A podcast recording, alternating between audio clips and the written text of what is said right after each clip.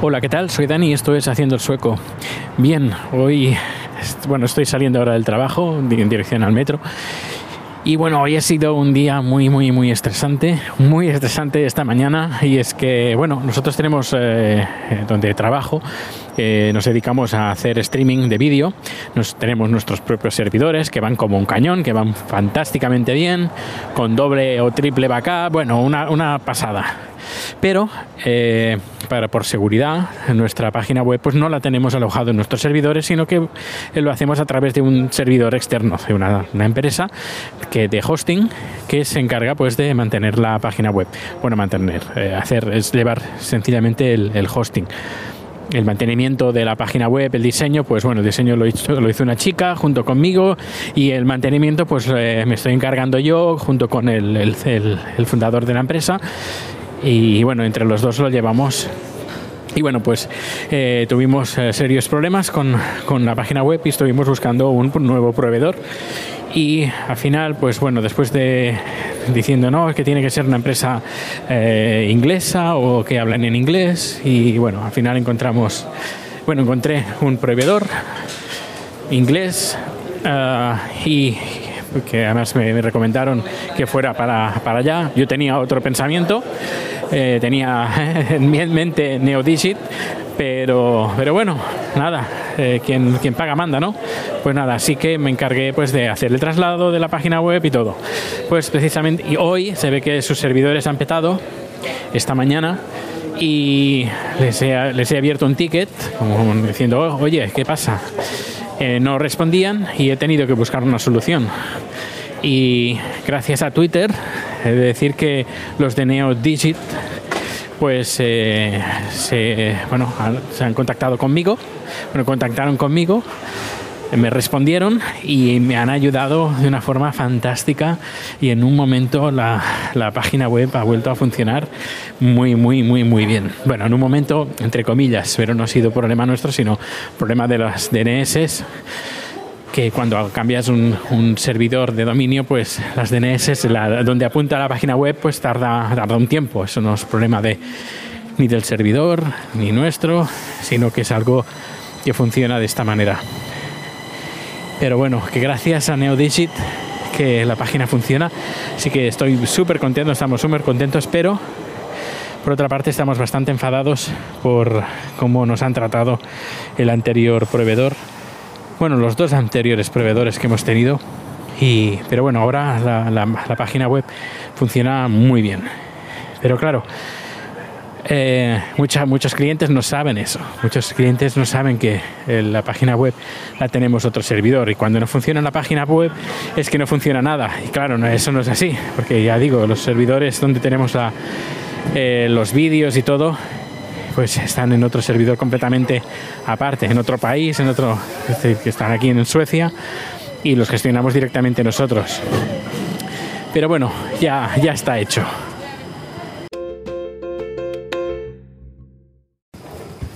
Bien, segundo tema que quiero tocar hoy, aparte del problema que hemos tenido en el servidor, es em, sobre la electricidad. Quisiera hacer, hacer un poquito más de información sobre ayer, que estuve comentando sobre la electricidad, y es que, bueno, eh, comenté que existen varias compañías que lo que hacen es proveer, proveer el consumo de electricidad, no el, el trans- eh, perdón, el- no la infraestructura. La infraestructura, pues hay empresas grandes como Fortum, como ah, ¿cómo se llama? Ahora se me, se me ha ido el santo al cielo. Bueno, E.ON y la mía, que es donde yo estoy, tengo contratado eh, eh, la electricidad, que es eh. Ahora me ha salido, Vattenfall. Bueno, pues aparte de eso, pues están las compañías que te proporcionan la electricidad y tú les pagas el consumo. Como dije, hay varias compañías. He estado mirando un poquito más por encima de estas compañías y hay poque- eh, compañías pequeñitas, medianas y grandes. Lo más interesante es que, por ejemplo, hay ayuntamientos que se montan su propia eh, empresa de, para proveer, proveer a sus ciudadanos de electricidad a precio barato. Y eso, por ejemplo, ¿cómo se consigue? Pues nada, eh, tienen espacio suficiente como para montar pues sus, eh, su granja de, de molinos de viento o su granja de eh, placas solares y venden la electricidad. Y esto parece ser, por lo que he estado viendo, es mucho más fácil de lo que uno se puede imaginar, porque hay un montón de compañías, de empresas que se dedican a hacer esto y con placas pequeñitas, es decir, que no es necesario una gran infraestructura, sino, por ejemplo, un ayuntamiento o una empresa, por ejemplo, se monta un, monta un espacio y ahí lo llena todo de, de, placas solares. Y vende las placas solares y tú desde, desde la página web tú puedes contratar sus servicios. Por eso es importante en la página que comenté, creo que es eoei.se, ahora no me acuerdo el nombre, eh, es importante que tú pongas el código postal porque eh, dependiendo de dónde vivas, pues tendrás unas compañías u otras. Eh, sobre todo, eh, si entras en la página web, verás que hay compañías, dependiendo de la, de, la, población que pongas, que pone compañía local. Y esa compañía local es, son compañías de la ciudad donde, o de la comuna o de la población de tu, donde tú vives que te ofrece ese servicio, esa energía. Eh, pues eso, es, es, interesante saberlo. Quiero que en España no existe eh, este, este tipo de, contratos.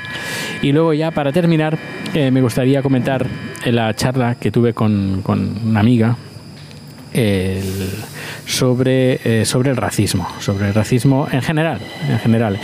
Y es que, bueno, estábamos en la fiesta de cumpleaños y se, se acercó una chica muy maja, muy guapa, y tenía unas facciones un tanto, un tanto raras, unas facciones asiáticas, pero no del todo asiáticas, no muy marcadas.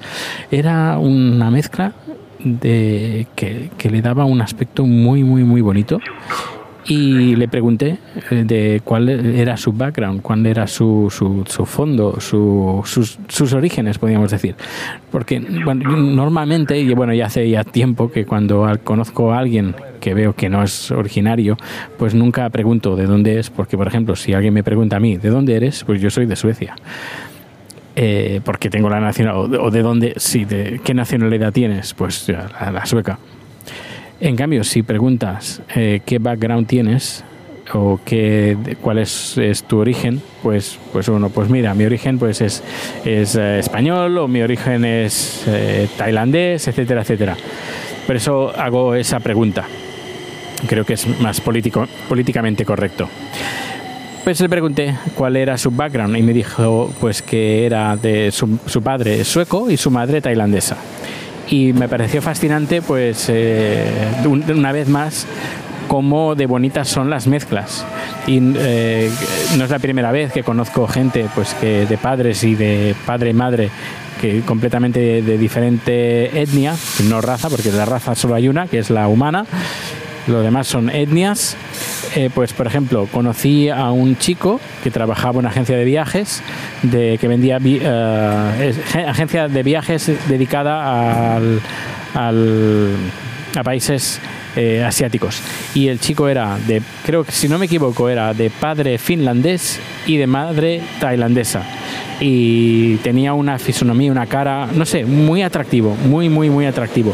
Luego también eh, me crucé con un, con un chico, estábamos haciendo un grupo Uh, tipo, creo que eran filmaciones o algo así, ahora no recuerdo, hace mucho tiempo, bueno, mucho tiempo, ahora unos ocho años o algo así, siete, ocho años y era un grupo que hacíamos, uh, bueno, nos estábamos interesados en filmación, cortometrajes y esas cosas. Y eh, había un chico que se dedicaba a hacer edición en 3D, efectos especiales y todo, y tenía también un, un físico muy especial.